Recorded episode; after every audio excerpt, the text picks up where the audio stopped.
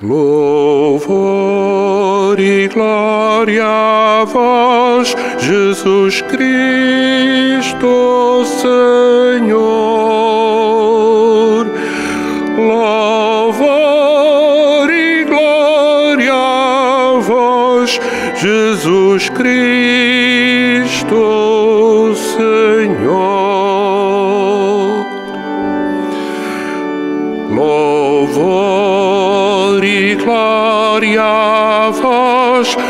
Jesus Cristo, Senhor.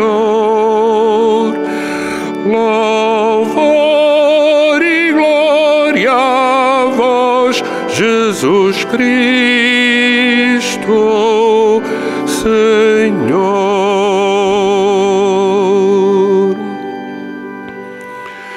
Se hoje ouvirdes a voz do Senhor,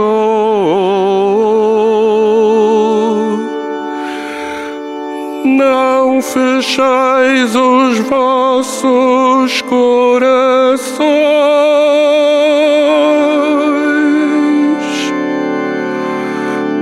Louvor e glória a vós, Jesus Cristo,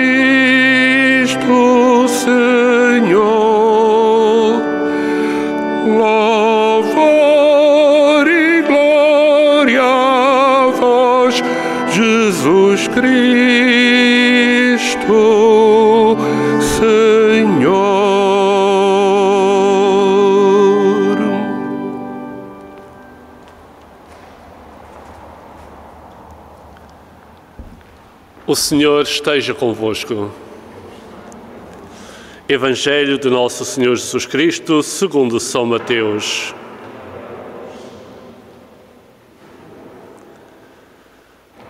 Naquele tempo, disse Jesus aos seus discípulos: Tende cuidado em não praticar as vossas boas obras diante dos homens, para ser desvistos por eles. Aliás, não tereis nenhuma recompensa do vosso Pai que está nos céus. Assim, quando deres esmola, não toques a trombeta diante de ti, como fazem os hipócritas nas sinagogas e nas ruas, para serem louvados pelos homens. Em verdade vos digo, já receberam a sua recompensa. Quando deres esmola, não saiba a tua mão esquerda o que faz a direita, para que a tua esmola fique em segredo e teu Pai, que vê o que está oculto, te dará a recompensa. Quando re- rezardes, não sejais como os hipócritas, porque eles gostam de orar de pé, nas sinagogas e nas esquinas das ruas, para serem vistos pelos homens. Em verdade vos digo, já receberam a sua recompensa. Tu, porém, quando rezares, entra no teu quarto, fecha a porta e ora a teu Pai em segredo. E teu Pai, que vê o que está oculto, te dará a recompensa. Quando jejuardes, não tomeis o ar sombrio como os hipócritas, que desfiguram o rosto para mostrarem aos homens que jejuam. Em verdade vos digo, já receberam a sua recompensa.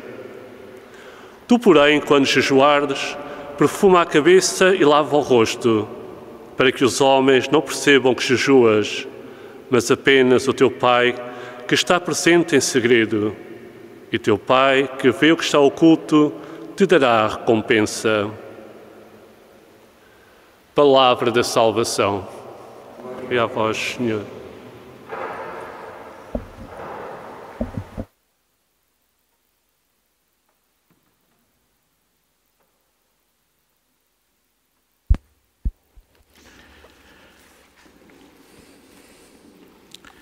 Não há maneira fácil de dizer isto, por isso vou, vou ser direto. Espero que estejam confortáveis no sofá, porque isto hoje vai demorar. Pronto. Ahm, nós encontramos-nos neste quase, quase pesadelo, não é? Acho que nenhum de nós pensava que estaríamos a celebrar a nossa Páscoa novamente, a nossa Páscoa, sim, a nossa Quaresma, a nossa Páscoa, outra vez com, com a igreja ainda fechada. E, e, enquanto pensava nisto, já desde, desde ontem, um, hoje cruzei-me com, com um texto do padre José Frazão, sacerdote jesuíta, que, que de resto vai ser partilhado nas nossas redes sociais no fim da, da Eucaristia. Mas ele falava justamente de uma série de coisas que me preocupavam e que, que vão em encontro daquilo que eu queria partilhar convosco. E por isso não resisto a ler-vos algumas partes, embora uh, muito curtinhas em relação àquilo que ele escreveu.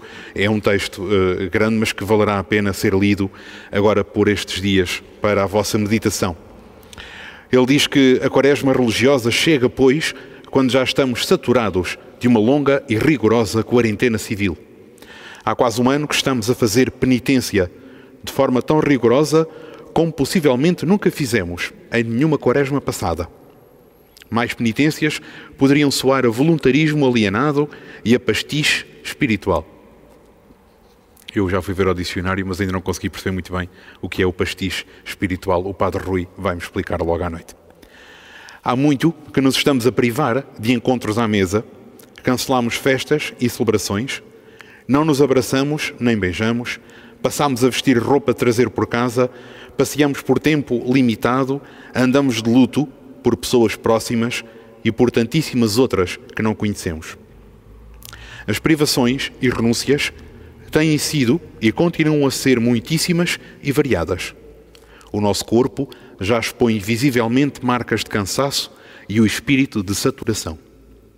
Há um ano que a pandemia tem imposto as cinzas da penitência, tanto a crentes como a não crentes, sem distinção não como pitada que assinala simbolicamente a fronte ou a cabeça, mas como expressão completa que cobre realmente o corpo inteiro. Há muito que os nossos corpos e casas, as nossas cidades e igrejas, os nossos ritmos cotidianos, ocupações e relações ficaram mais conscientes de estarem envolvidas pelas cinzas da fragilidade e da insegurança, da inibição do encontro e da festa, da ansiedade e da apatia do isolamento e do luto. Crianças e crescidos, solteiros e casados, robustos e franzinos, vemos, ouvimos, tocamos, sentimos todos que somos pó. Ontem estávamos bem, amanhã poderemos estar doentes. Assim, quando a comunidade cristã vestir de roxo, há muito que a vida de todos nós está revestida destes tons. Quando a liturgia impuser as cinzas sobre a cabeça, Há muito que o nosso corpo individual e coletivo está coberto delas. Quando formos encorajados à penitência, há muito que já suspiramos pelo seu fim. Como começar então a quaresma sem fazer de conta que não é assim que nos encontramos? De que modo poderá esta quaresma, em quarentena, ser caminho percorrido com os pés na terra e tornar-se exercício litúrgico e espiritual com sentido e com fruto? Que desejos cultivar? A que práticas sensatas nos poderemos dispor quando a penitência já está garantida. E depois acrescenta aqui três elementos que são muito, muito oportunos. Ele fala no reparar no e o bem possível. Com o ênfase no, no bem possível. Às vezes nestas coisas talvez tentemos alcançar um horizonte demasiado longínquo, demasiado pesado, e depois não chegamos a lado nenhum não porque seja difícil, mas porque nos carregamos demasiado. E por isso é saudável para nós o bem possível. Reparar, ter atenção ao processo que somos. Somos um processo lento de reelaboração do que somos. A vida e a fé são um processo. Não são lugares parados que se ocupam e se repetem. São itinerários abertos que se percorrem. E por isso implicam sempre algo de imprevisível, implicam o corpo, a mente, o espírito. E uma vez mais, pedem tempo. E não estão nunca acabados. Não estamos já santos. Nunca. Não, não chega já. Não, é? uh, não, não estamos nunca confortáveis com a nossa fé e aquilo que sabemos e conhecemos e vivemos. E por fim, um outro elemento, ser perdoado e perdoar, está no coração da fé cristã. Ele diz, aqui assim a meio, um bocadinho mal cortado, mas que o sacramento da penitência fica pobre, para muitos, talvez infantil e sem relevância vital, motivo pelo qual abandonam, quando não se compreende como sacramento de cura que é, juntamente com o sacramento da unção dos doentes, para os grandes momentos de crise. porque o pecado é absolvido, mas as suas marcas perduram no tempo, pedindo um caminho penitencial. Percebemos a possível irrelevância vital de receber como penitência do sacramento, por exemplo, três Ave-Marias são penitência que se cumpre, mas não são caminho penitencial que se percorre. Se difamei uma pessoa, sou perdoado do pecado, mas compreenderemos bem o trabalho que ficará por fazer sobre as marcas dessa falta grave em mim, em que difamei e em tantos outros. Este processo de trabalho sobre si mesmo poderá ser bem árduo e longo. E era justamente este, este ponto que, que me interrogava, e ele vem muito ao encontro e, e, de uma forma muito mais eloquente do que eu sou capaz de, de dizer. Mas justamente este, este, esta ideia do processo de trabalho sobre nós mesmos. Esta tem sido, e devo-vos dizer que para mim, uma, uma novidade, mesmo assim à beira dos, dos 10 anos de padre. Eu sei que não se parece, mas ainda, ainda me está a doer um bocadinho. Eh, mas tem sido para mim uma, uma, uma novidade redescobrir uh, estas coisas, uh, a fé, o nosso crescimento espiritual, justamente como um processo de trabalho. E por isso cada vez mais me incomoda quando ouvimos dizer que, que não preciso de mais, que já estou bem assim. Que foi sempre assim, senhor padre. Pronto.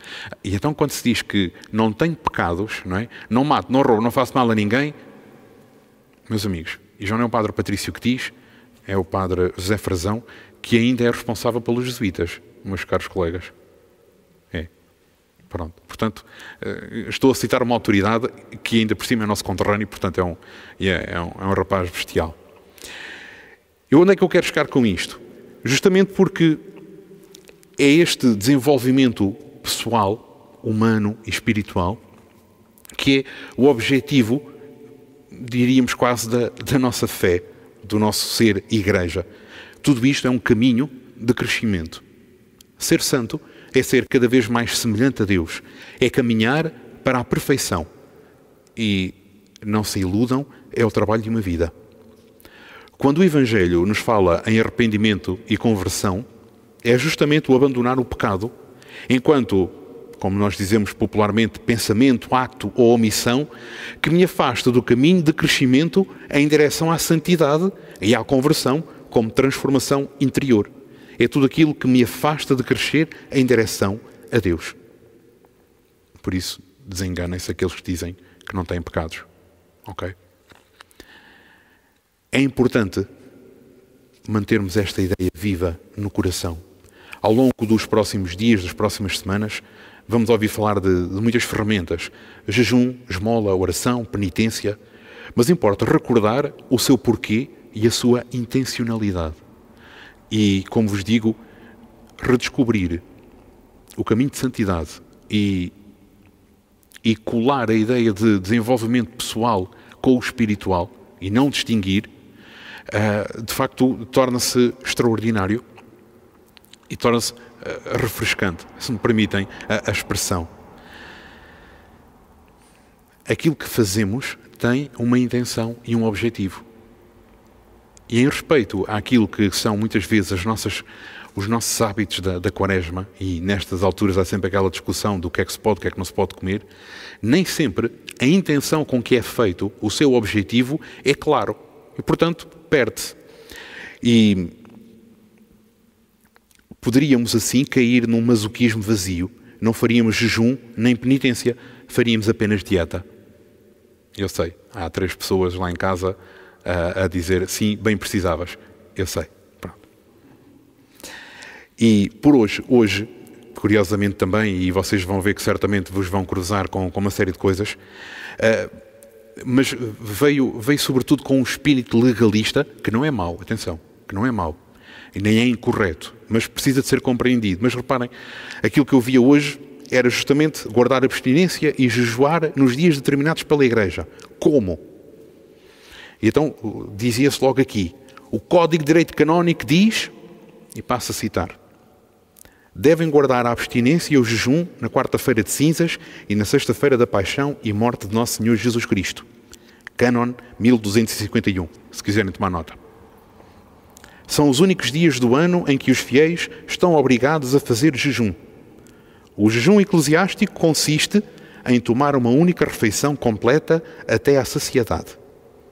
Comer o suficiente, segundo a própria condição. Além dela, que pode ser feita a qualquer altura do dia, segundo as próprias necessidades, a disciplina da Igreja reconhece a possibilidade de se tomarem duas outras refeições modestas que juntas não equivalham a uma completa. Os nutricionistas adoram estas coisas, não é? Pesar, se, se já está ali, não é? Pronto. E atenção, eu não, eu não estou a falar contra isto. Isto é Código de Direito Canónico, isto é tradição da Igreja e isto é útil. A forma como é dita e como é impingida é que nem sempre é a melhor. Mas continuo a citar-vos ainda. A lei do jejum, à lei do jejum estão sujeitos todos os maiores de idade, isto é, a partir dos 18 anos completos, até, até terem começado os 60 anos. O Padre Rui, apesar da idade avançada, ainda é canonicamente novo. Isto é, até terem completado os 59. Canon 1252. Estão dispensados de jejum os menores de idade e os maiores de 59 anos. As pessoas que têm problemas de saúde, os que têm por ofício alguma forma de trabalho braçal. Não sei se os maestros contam. Pronto. Todavia, os pastores de almas e os pais procurem que mesmo aqueles que por motivo de idade menor não estão obrigados à lei da abstinência e do jejum, sejam formados no sentido genuíno da penitência. Ótimo. A abstinência que consiste em não comer carne animal, que é sobretudo aquela que nós estamos mais habituados na, na nossa tradição, tanto bovina e suína quanto de aves. Excetuam-se peixe e frutos do mar. Pergunta este pobre. Até o camarão, a lagosta e o marisco. Para mim seria uma penitência ter que comer marisco. Pronto, que eu não gosto, mas daquela coisa de andar ali a, a partir. Obriga a que todos completam 14 anos nas seguintes dias: quarta-feira de cinzas, sexta-feira da paixão e todas as sextas-feiras do ano que não coincidam com alguma solenidade litúrgica. Isto é tudo bem, ok? E quando eu vos digo aqui do camarão e da lagosta e o marisco, é o que depois se vê. Eu não posso comer carne, vota para o camarão. Tigre. Daquilo que é assim e aqui ao meio, não é? E estas, estas dúvidas depois, quando isto é, quando isto é entregue assim, de chofre, como às vezes algumas vozes o entregam, reduz tudo a um pode ou não pode. A um pesar se o, o, meu hambúrguer costuma ter 200 gramas de carne no vilho, não é? Vou só comer 99. Eh, Pronto. Não é? Reduz-se a isto. Um pode, não pode. E depois lá está. A gente não sabe. Ah, senhor padre, eu mandei vir pizza para os, para os garotos e tinha fiambre. Quero-me confessar. E ficamos muitas vezes perdidos nisto, não é? E este espírito da lei, de facto, confesso que, que me deixa muito irritado, porque depois ainda temos aqueles que hoje fizeram 60 anos, que estão ali no 59, que não sabem o que é que hão de poder fazer, não é? Não me levem, não me levem a mal e tudo isto é válido e tem valor e é útil para todos nós, mas não em si mesmo. E aquilo que muitas vezes nos falta fazer, e por isso é que me permiti hoje estender-me um pouquinho mais, é explicar convenientemente o porquê e a intenção de fazer isto, para que depois saibamos nós todos adequar não é? Às nossas, à nossa realidade. A estes comentários já estava uma senhora a perguntar: então e eu que estou grávida, como é que faço? Código de Direito Canónico não diz nada. Pronto. Vai parar ao inferno. É? E isto, é, isto é, é, é, preocupante. E sabem, aquilo, aquilo que, que perturba é que abunda por aí muito espírito piedoso que insiste na dieta como um bem espiritual. Como se Deus Nosso Senhor estivesse preocupado com as quantidades que a gente come ou não. Está, se começar a fazer mal ao colesterol e coisas do género. O objetivo mais imediato do jejum é sacudir a própria inércia, a indolência, levar ao autocontrolo, dar a força necessária para superar a tendência para escapar ao esforço e ao sacrifício. Sacrifício e esforço, aqui vistos como elementos necessários ao crescimento humano e espiritual de todos nós. Sem esforço e sacrifício não, não fazemos nada, nem nos levantamos da cama. Tão simples quanto isso. E por isso, fazer jejum e abstinência são exercícios que trabalham a nossa vontade, a nossa, a nossa disciplina. E quando a nossa disciplina é forte, caminhar na fé, caminhar para Deus e no serviço aos outros, torna-se mais fácil. E por isso não importa tanto, de facto, a discussão sobre se o camarão é ou não possível de comer à sexta-feira, importa eu ser capaz de encontrar algo que me discipline e que me ajude a crescer nessa disciplina.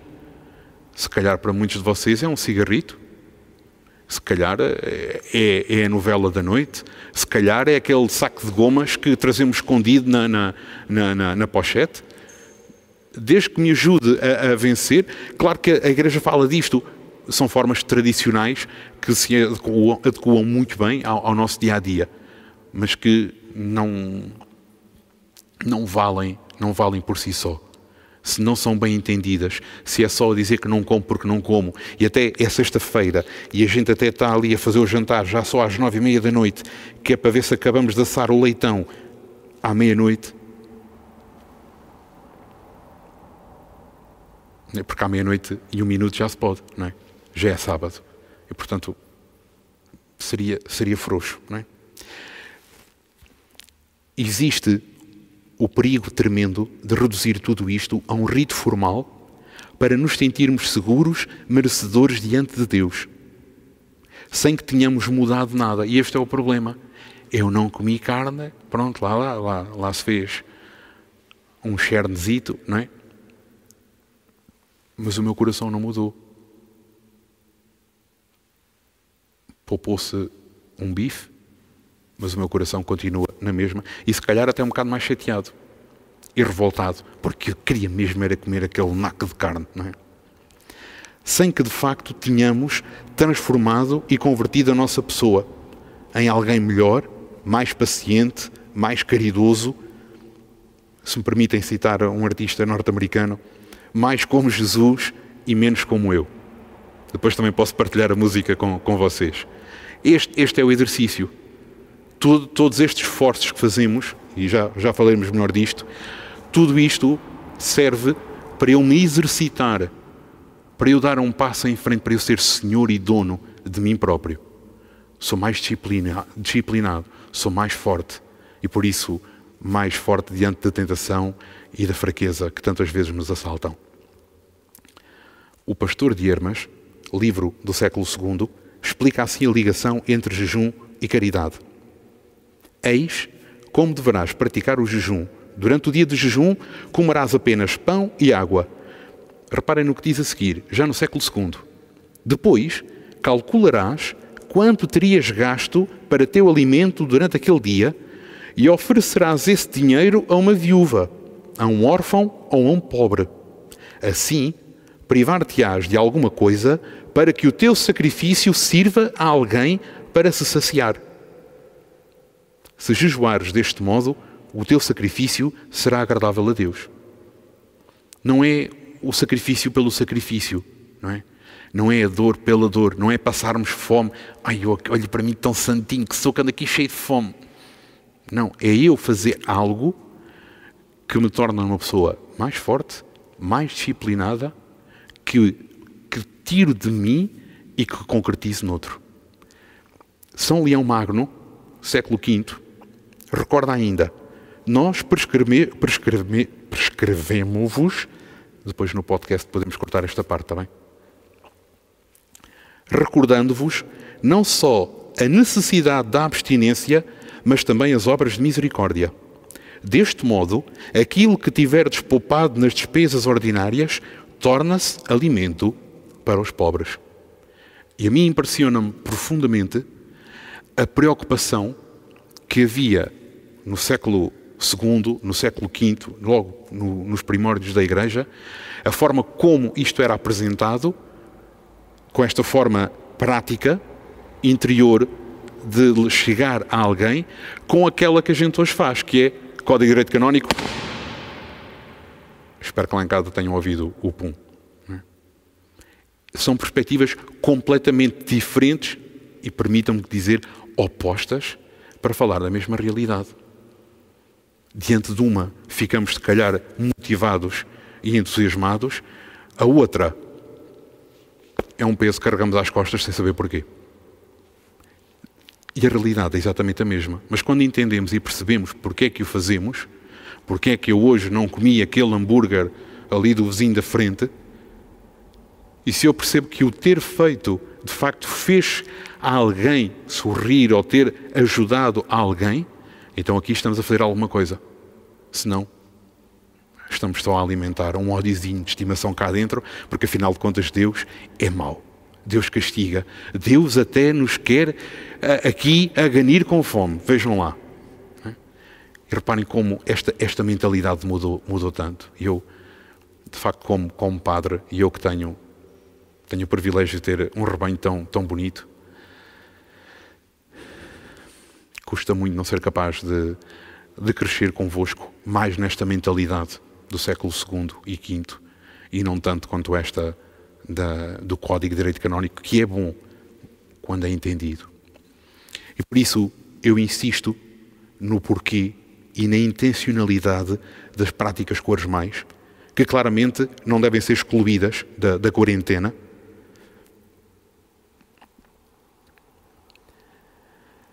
Mas do nosso exercício contínuo de aproximação de Deus.